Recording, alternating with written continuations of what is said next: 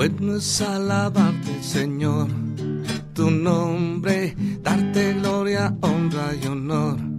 Por siempre, bueno es alabarte, Jesús, y gozarme en tu poder.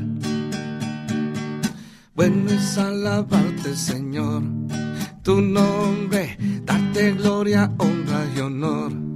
Por siempre, bueno es alabarte, Jesús, y gozarme en tu poder. Porque grande eres tú, grandes son tus obras, porque grande eres tú, grande es tu amor, grande es tu gloria, porque grande eres tú, grandes son tus obras porque grande eres tú, grande es tu amor, grande es tu gloria.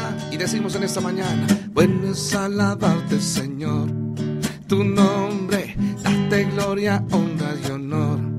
Por siempre, bueno es alabarte Jesús y gozarme en tu poder. Bueno alabarte Señor tu nombre, gloria, honra y honor. Por siempre, ven es alabarte Jesús y gozarme en tu poder. Porque grande eres tú,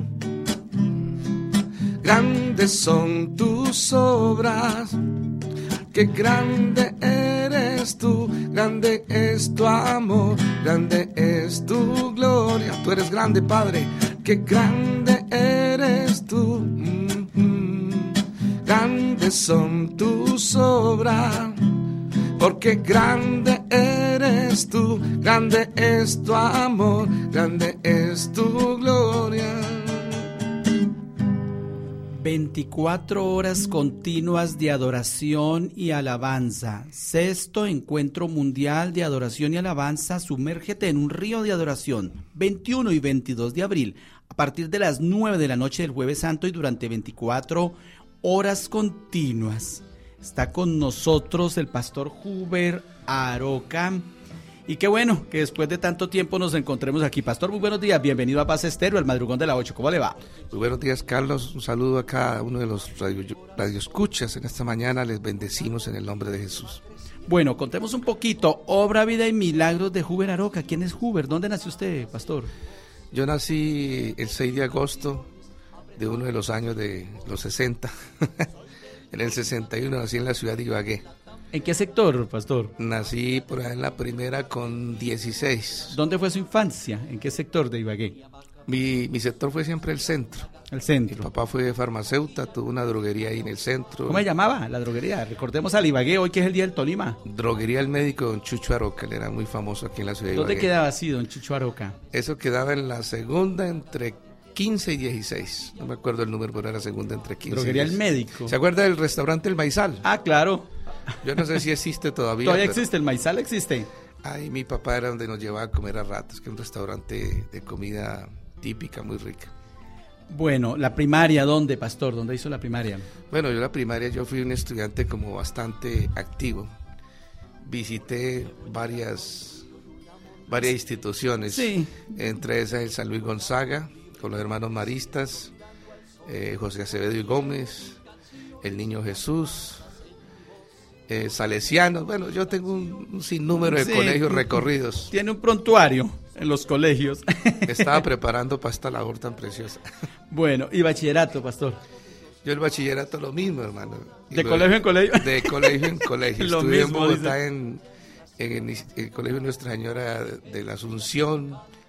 Estudié en, aquí en Ibagué estudié en el Externado Popular y terminé en el Leonidas Rubio, en el Popular Leonidas Rubio. Bueno, eh, ¿en qué momento? ¿Y hay estudios super- superiores, universitarios? Pues la verdad, mi inclinación siempre fue hacia, hacia la música, pues aunque era bohemio en esa época. Y la otra cosa fue que eh, estudié, yo terminé como administrador de microempresa en el SENA, mercadeo. Y mercado y ventas y me especialicé todo en la parte del área comercial. Creé una empresa y duré viviendo durante muchos años de eso. Bueno, ¿y en qué momento se escarrió, pastor?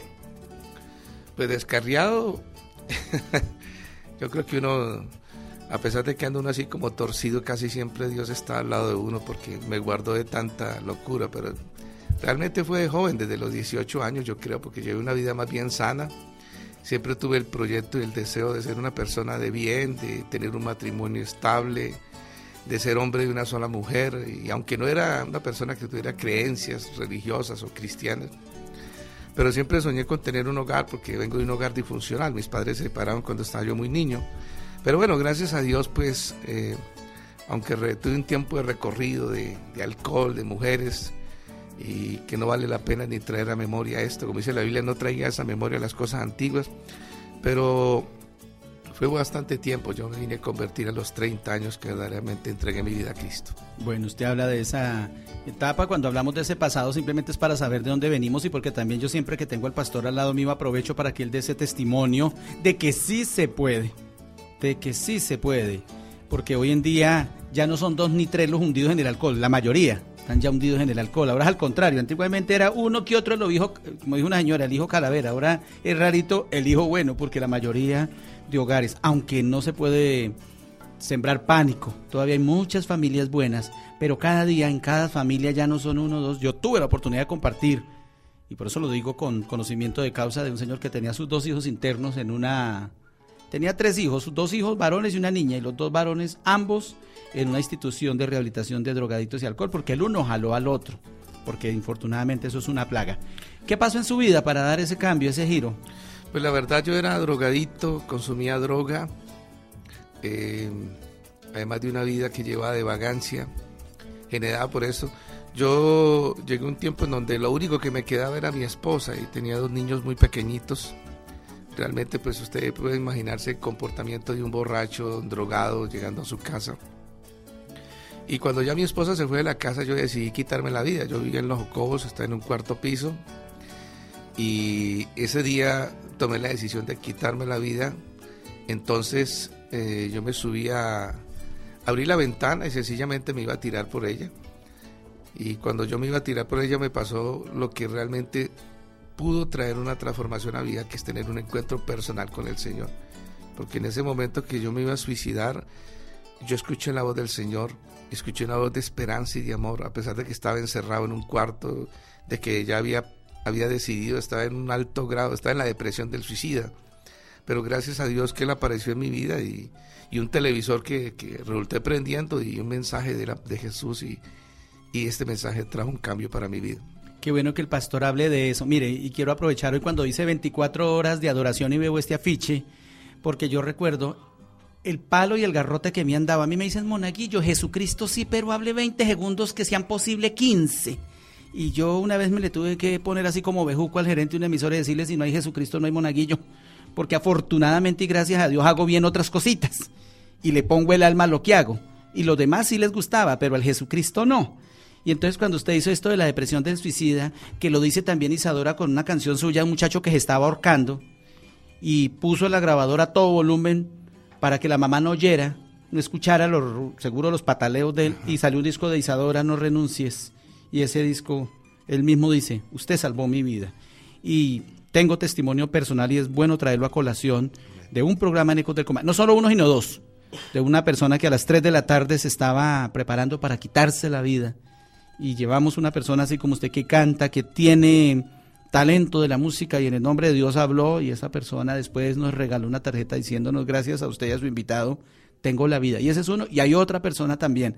Entonces alguna vez tocó decirle a un gerente de una emisora de esos que vienen luchando por el Simón Bolívar y por el Pulitzer. Tal vez yo nunca me ganaré el Simón Bolívar, pero ya hay dos personas que decidieron y que el Señor, a través de los programas que lideramos, y lo digo con mucho orgullo, no orgullo de hombres, sino de, de, ver que el precio de una vida, de poder saber que lo que uno hace, pueda que no gane uno mucha plata y pueda que uno no se vaya a ganar el Simón Bolívar, vuelvo y lo reitero, pero sí ganas satisfacciones y qué bueno que el pastor lo diga lo eso, un televisor, un programa que a veces uno dice, ay, mal aburridores, están canzones, pero uno no sabe para qué puede servir ese programa y para qué lo puede usar Dios. Decide, le habla el Señor y empieza su caminar ¿Qué pasó ahí, pastor? Bueno, yo estaba ahí solo en esa habitación, lloré, tuve un encuentro con Jesús tan, no le puedo explicar, es algo tan íntimo, tan personal, que yo lloré en esa habitación lo que usted no se imagina y lloré con gritos. Hoy en día entiendo que Dios empezó a ministrarme una liberación y una sanidad en ese momento a mi corazón, porque pues cuando uno obra mal eh, se siente rechazado, pues por lógica la gente rechaza a una persona que tiene mal comportamiento, y cuando uno está así, sencillamente lo que quiere uno es seguir eh, oscuro, en la oscuridad de, de la droga, del alcohol, para ocultar ese monstruo y reírse con falsos amigos. Entonces yo, en ese momento, hermano, cuando yo recibí eso después, me acordé que hace mucho tiempo alguien me había invitado a una iglesia. Y, y era una iglesia que yo me burlaba de los pastores y eso. Y, y yo sentí como de parte de Dios en mi corazón ir a ese lugar. Y llegué a ese lugar y con la sorpresa que ahí, estaba congregándose mi esposa. Ella se fue de la casa, me abandonó, pero llegó ahí un domingo y, yo ese día llegué oliendo a droga, alcohol sucio. Y yo me postré en la calle y le dije, mamita, perdóneme, yo me voy para un centro de rehabilitación, pero por favor no me deje porque lo único que me queda es usted. Pero no sabía que había alguien más grande que ella, que se llama Jesús, que rescató mi vida, que me tomó por su mano derecha que me puso un nombre, ya no es el Huber borracho, no que empezó. Y ahí entré a esa iglesia, hice una oración sencilla, una oración que transformó mi vida, una oración que decidí yo de corazón entregarle mi vida a Jesús y dejar que Él empezara a traer una transformación. Y fui luego liberado del alcohol, poco a poco, no, no, eso no es algo que uno entra a la iglesia ya como Superman, sale uno andando, porque es que eso es otra cosa. A uno Jesucristo Express. Sí, no, a veces la gente lo ataca porque llega un drogadito, una persona con problemas y quieren ver una solución. No, eso es un proceso. Dígamelo a mí. Eso, estamos hablando aquí de, experiencias y yo les digo a la gente, a mí me regañan mucho porque me dicen, Monaguillo, no, no, no, se, no personalice su testimonio. Le digo, me muero de la pena, pero yo hablo de lo que me consta, de lo que he vivido.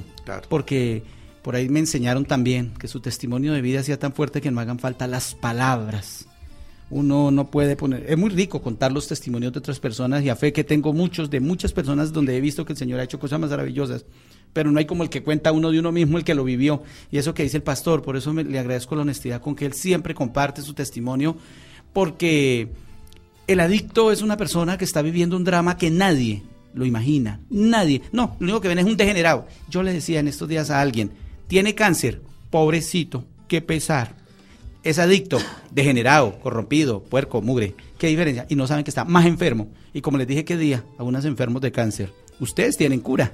Los adictos no, solamente la misericordia de Dios y poquito que se recuperan. A poquitos que pueden contar esa hazaña, ¿no, pastor? De estar eh, hoy aquí diciendo, el Señor hizo un milagro conmigo. Son dos partes. Uno, la parte de Dios, pero la parte de uno también, porque tuve que tomar muchas posiciones. Uno, cambiar amistades. Dos, no volver a frecuentar los sitios. Tres, hacer nuevos amigos que sean cristianos, pero verdaderos, porque también hay algunos que son... Sí, de medio pelo. De medio pelo. y, aquí está Adriana muerta la risa. A mí siempre me dicen que hace... A mí me encanta. Es que como aquí estoy pensando en la misión de esta emisora, pastor, y una de las partes dice incluyente. A mí... Ay, bueno, y cuento, cuando estaba en la cárcel, a mí me aterraba. Y y lo cuento porque se ve en todas partes. ¿no? Uno dice, ay, pero es que aquí en Ibagué, no, pues uno habla donde está, ¿cierto? Y yo veía, y ahí habían como cinco grupos, y habían católicos también, y yo me juntaba con todos y oraba con todos, y entonces un día me vieron con el evangélico y me vieron que yo me había volteado. Así, eso, y los otros ya no me querían hablar, y esa noche ya no querían rezar el rosario conmigo. Pero había un pastor por un lado, que eso era como estratocho y se reunía solo con su combo, y uno veía esa, e, ese, ese roce, ¿no? Y eso se ve en todas partes, el ser humano tiene esa como esa naturaleza, ¿no? De, que yo tengo la verdad y usted no quite y, armar la rosquita, ¿cierto? Y en lo espiritual también se ve. Usted no sabe que, que, que las personas se unen por géneros. Usted mire un grupo de chismosos y ahí están reunidos. Un grupo de, aficionados al Tolima y se unen como los como las aves del mismo plumaje. Sí, se buscan los intereses. Se buscan, porque porque hay un género, es decir, ellos están eh, influenciados por un género del chisme, por un género del Tolima, por un género, eh, los intelectuales se reúnen. Los que nos gusta orar nos buscamos. Exactamente. Entonces, los camanduleros, dice un amigo, también nos buscamos. Entonces yo tuve que dejar el género de los drogadictos y de los alcohólicos para ir a buscar el género de los sanos. Al principio pues era como el patito feo en medio de en medio de esas águilas, pero, pero gracias a Dios que Dios trajo una transformación a mi vida. Bueno, pues vamos a aprovechar, pastor, porque usted vino con la guitarra y, yo no voy a perder la oportunidad de disfrutar. Me dijo el pastor, hace días no tocó guitarra. Pues claro, ahora tiene una banda y una orquesta, él es el voz líder, pero a mí me encanta. Y acuérdese que en MTV lo que pegan son los desconectados, que es cuando el artista demuestra lo, de lo que es capaz. Pues hoy está con nosotros el pastor Huber Aroca y viene a hablarnos de las 24 horas de adoración y alabanza. A mí alguna vez una señora la escuché en una emisora en Bogotá, se lo he contado siempre al pastor y a muchos amigos, dando garrote de lo que hacíamos en Semana Santa. Yo la llamé, le dije, yo no sé, mi señora, qué hará usted en Semana Santa, pero yo desde el jueves, y usted no sabe para mí lo que significa Semana Santa.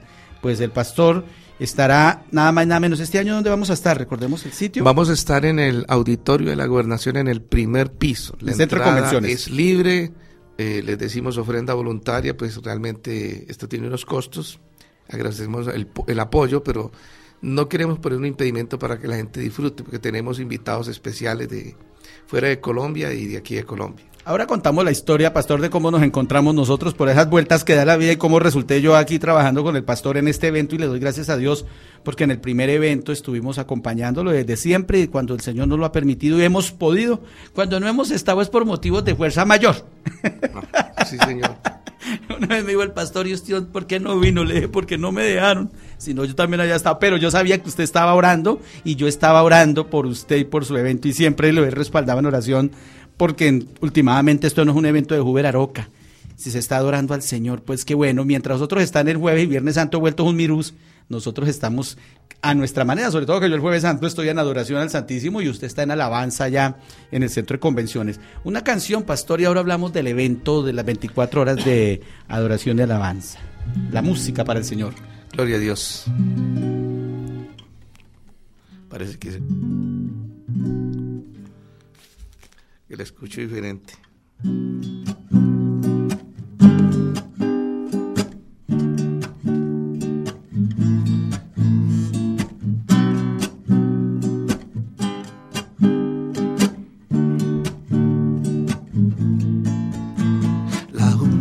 Razón de mi adoración eres tú, mi Jesús único motivo para vivir. Eres tú, mi Señor, la única razón de mi adoración. Eres tú, mi Jesús, el único motivo para vivir.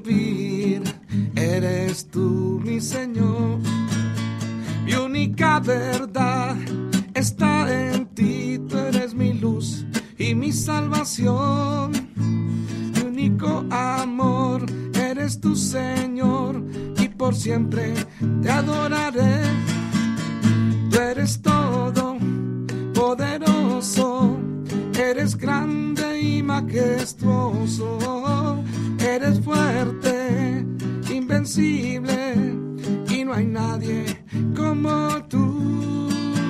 Tú eres todo poderoso, eres grande y majestuoso, eres fuerte, invencible y no hay nadie como tú.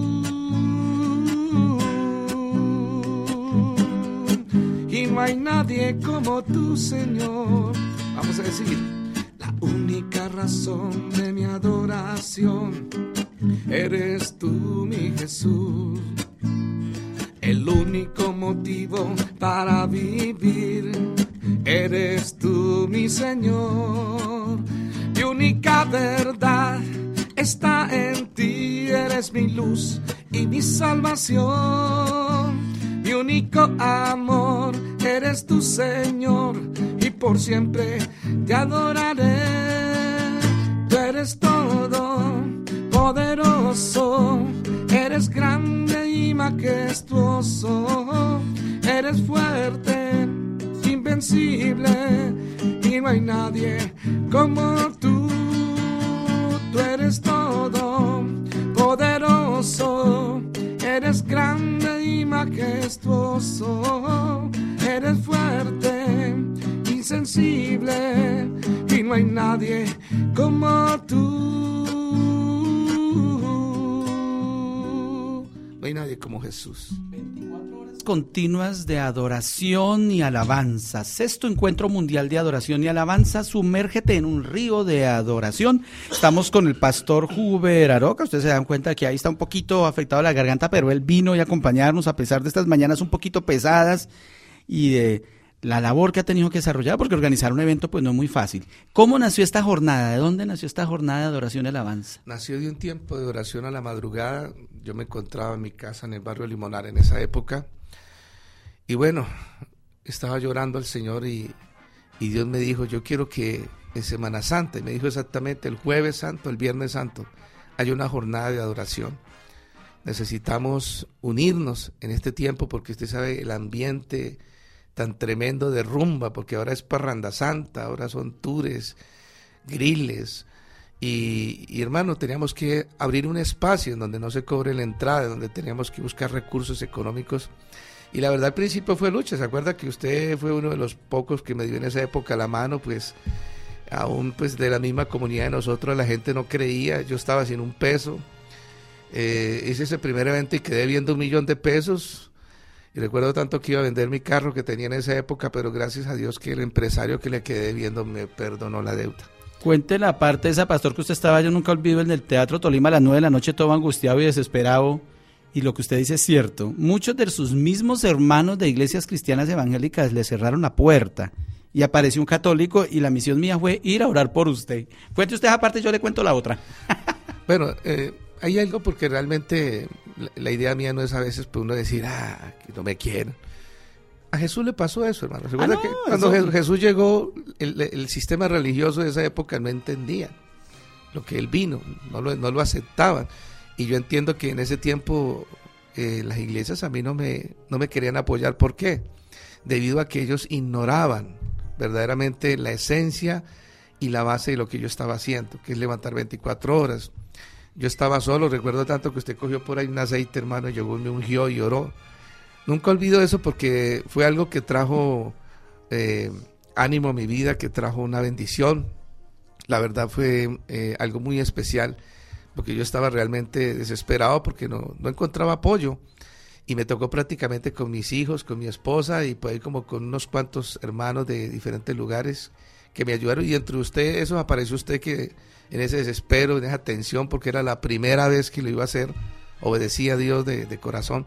Pero gracias que el Señor, como dice la palabra del Señor, no nos deja avergonzar. Las cosas que son para Dios no nos...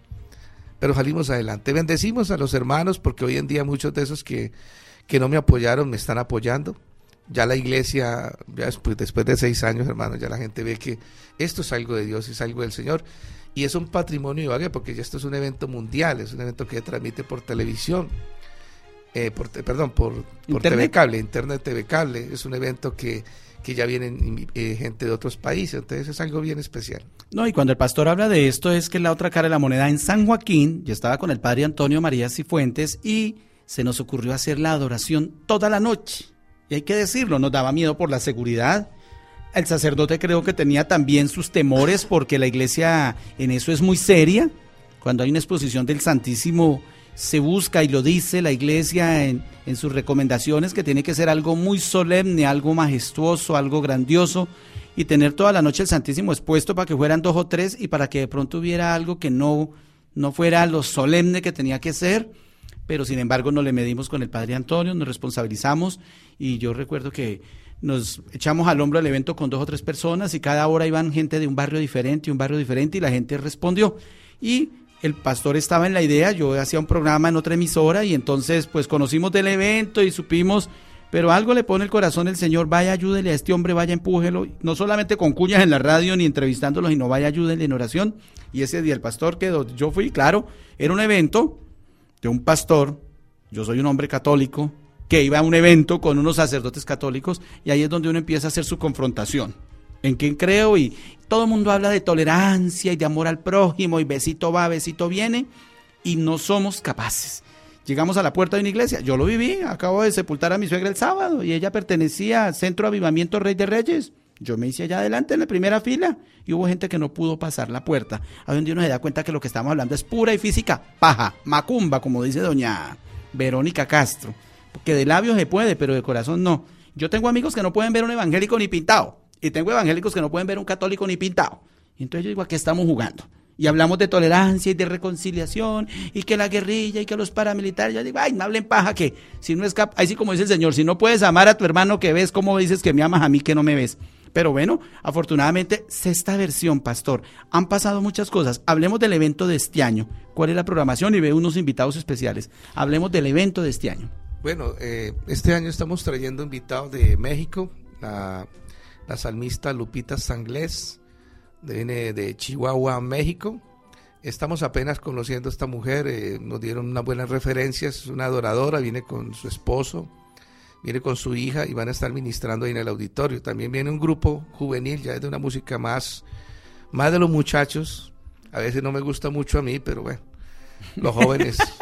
¿Qué edad tienen sus hijos, pastor? Pues los hijos míos están entre 16, 18, 20 y 23. ¿Y todos tocan? Pues todos tienen el don musical, pero los únicos que tocan son los dos varones. Las niñas, más bien como que cantan muy bonito, pero no, no están como muy metida Muy metidas. Es como mi esposa. Mi esposa ella es maestra, pero enseña la palabra y es profesora de... Pero bueno, ellos todos adoran en la iglesia. sí, cada uno es de su talento. Pero es una familia, en fin de cuentas, una familia que le sirve a Dios. Sí. El evento arranca a las 9 de la noche y va hasta qué horas, pastor? El evento arranca desde las 9 de la noche del Jueves Santo y vamos directo, perdón, Vamos 24 horas continuas hasta las 9 de la noche del Viernes Santo. Estamos haciendo el cierre a las 9 en punto para entregar el auditorio en compañía de toda la gente que quiera ir. Esto no es un evento de un evangélico. Ayer me decía una señora católica, ¿eso quién lo hace? ¿Cristianos o católicos? Yo le dije, señora, discúlpeme, pero uno, eso es para cristianos y católicos, no quién lo hace, sino para quién es. Es un evento abierto para el que quiere ir a adorar. Si usted es católico, evangélico, si usted es musulmán, lo que quiera, ¿no? Pero quiere ir a adorar a Dios, ese es el sitio. Yo le cuento una, una señora muy católica que no podía ver evangélico ni en pintura el primer año que me vio andando con usted casi me descomulga. Pero después al año siguiente le dije, mire, no se aparezca por allá porque yo sé que usted todavía tiene unas taras mentales que no la dejan. Todo usted todavía está atada. Pero ore, ore. Mientras ellos, otros están bebiendo y vueltos un miruj el jueves santo por la noche y vueltos una cualquiera, él está orando, le parece malo, más bien ore usted también en vez de ponerse a pelar y rajar. No va conmigo a la parroquia porque le da miedo y no va con él porque no le cae bien. Y entonces, ¿qué hacemos, su merced? Y entonces, mientras tanto, ¿qué hace? Entonces le dije, ponga oficio. Entonces ya entendió que no se trata de dar palos, sino se trata de unirnos en adoración. Pues pastor, este evento todos los años yo lo veo que va creciendo y a mí me da mucha alegría porque no es solamente criticar, sino buscarle soluciones. Que todo ay, es que no hay sino solo parranda. No, yo estoy en lo mío. Aquí en Paz Estéreo vamos a tener una programación especial. Para mí la Semana Santa es una semana de mucha vivencia espiritual, personalmente y laboralmente, porque la, últimamente la he aprendido a vivir a través de los medios. Mi apostolado es a través de la radio, transmitiendo, acompañando, motivando. Y usted lo hace desde allá y a mí me da mucha alegría todos los jueves santos que yo sé que yo estoy donde esté, estoy orando al Señor y alabando al Señor y sé que usted también lo está haciendo en algún lugar de Ibagueo del Tolima y habrá mucha gente en muchas partes del mundo y entonces yo en vez de pelear, más bien le doy gracias a Dios. Pues pastor, recordemos la hora, el sitio, el evento y la invitación para que la gente entre en esta tónica de 24 horas de adoración y alabanza desde el jueves santo a las 9 de la noche hasta el viernes santo a las 9 de la noche. Pero quiero aclarar uno que el evento empieza a llamarse inmersión o la convocatoria, más exacta, Inmersión 2011, Inmersión 2012, fue algo que Dios me dio en mi corazón, es sumergirse en adoración, como, como meterse a las aguas y estar uno nadando, ah, eso es pero, pero, en un río de adoración al Padre. Y estamos realizando el sexto, nosotros vamos a tener el 21 y 22 de abril, eso es jueves santo 9 de la noche. La gente vaya a sus actividades, sus congregaciones, en sus iglesias, sea católica, evangélica, el lugar y a partir de las 9 de la noche dedicar un tiempo de vigilia. Hay personas que duran las 24 horas, todas las 24 horas ahí junto con nosotros. ¿Sabe que me da alegría a mi pastor? Y ayunando, y está gente que está Este año que llega usted, porque yo sé que la batalla suya para que le alquilen el Teatro Tolima y para que le alquilen todos los sitios es una batalla. Yo siempre digo, fueron van a traer a Julano y van a pelar en el centro de convenciones. Hágale, venga para acá. Vamos a hacer una hora de adoración. Ay, no, qué problema, y que yo lo conozco porque lo he visto pero a mí me da mucha alegría este año que usted esté en el centro de convenciones. ¿Por qué? Porque en la catedral va a estar el Santísimo expuesto. O sea, por el frente va a haber gente adorando y por detrás también va a haber gente adorando. O sea que va a haber un momento y ese sitio se va a convertir en un sitio de adoración. desde el centro de la ciudad, desde el corazón de la ciudad, y me da mucha alegría porque va a haber oración así como dice, a diestra y siniestra. Verdad, sí, así es. Entonces, qué bueno que haya eso. Eh, quería recordarle, ¿no? 21 y 22 de abril, a partir de las 9 de la noche, jueves santo, la entrada es libre, completamente libre, ofrenda voluntaria. Eh, tenemos invitados internacionales y nacionales, también tenemos gente de Palmira, tenemos gente de Mariquita. ¿Dónde lo podemos ubicar por internet? Porque igual a nosotros nos están escuchando por www.pasestereo.com, por el Real Audio, ¿dónde lo pueden chequear? Nosotros por internet, yo tengo página, tengo página web que es 24 horas, si quieren anotar, perdón, Casa de Dios Adoración 24hc.com. Casa de Dios 24, perdón, Casa de Dios Adoración 24hc.com. Es que es nueva y no me, no me Sí, tranquilo, pastor. Y, el, correo es adoración a las naciones arroba hotmail. Adoración a las naciones arroba hotmail.com. Ahí nos pueden escribir. Hay un teléfono también, 315 366 3670. 315-366-3670. www.casadediosadoración24hc.com. El correo adoración a las naciones hotmail.com. Pues pastor, con música llegamos y con música nos vamos. Gracias por venir, por estar con nosotros y qué bueno que el 21 y 22 de abril, mientras muchos de nosotros estaremos en nuestros templos adorando y alabando el Santísimo Sacramento del altar al Señor Jesús, ustedes van a estar en adoración eso es toda una batalla y toda una guerra espiritual. A mí me da una alegría porque vamos a estar unidos en espíritu para adorar. Mientras unos cantan, otros oran en silencio, otros con la música. Estarán adorando al Rey de Reyes, al Señor de Señores. Pastor, muchas gracias por venir. Ya sabe que es a su casa, ¿no? Muchas gracias, Carlos. Muchas gracias a cada uno de ustedes que sacaron el tiempo para escucharnos. Música, ¿con qué vamos, Pastor? a cantar una canción que fue cuando yo comencé en los caminos del Señor y esta canción me, me tocó mucho. Dice así, renuévame, Señor Jesús. Ya no quiero ser igual. Renuévame, Señor Jesús. Pon en mí tu corazón, porque todo lo que hay dentro de mí necesita ser cambiado, Señor, porque todo lo que hay dentro de mí corazón necesita más de ti.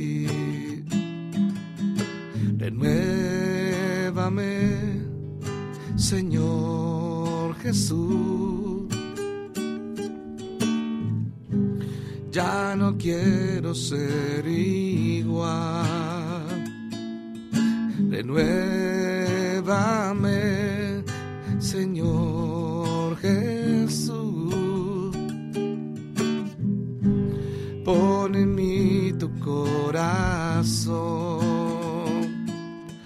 porque todo lo que hay dentro de mí necesita ser cambiado, Señor, porque todo lo que hay dentro de mi corazón necesita más de ti.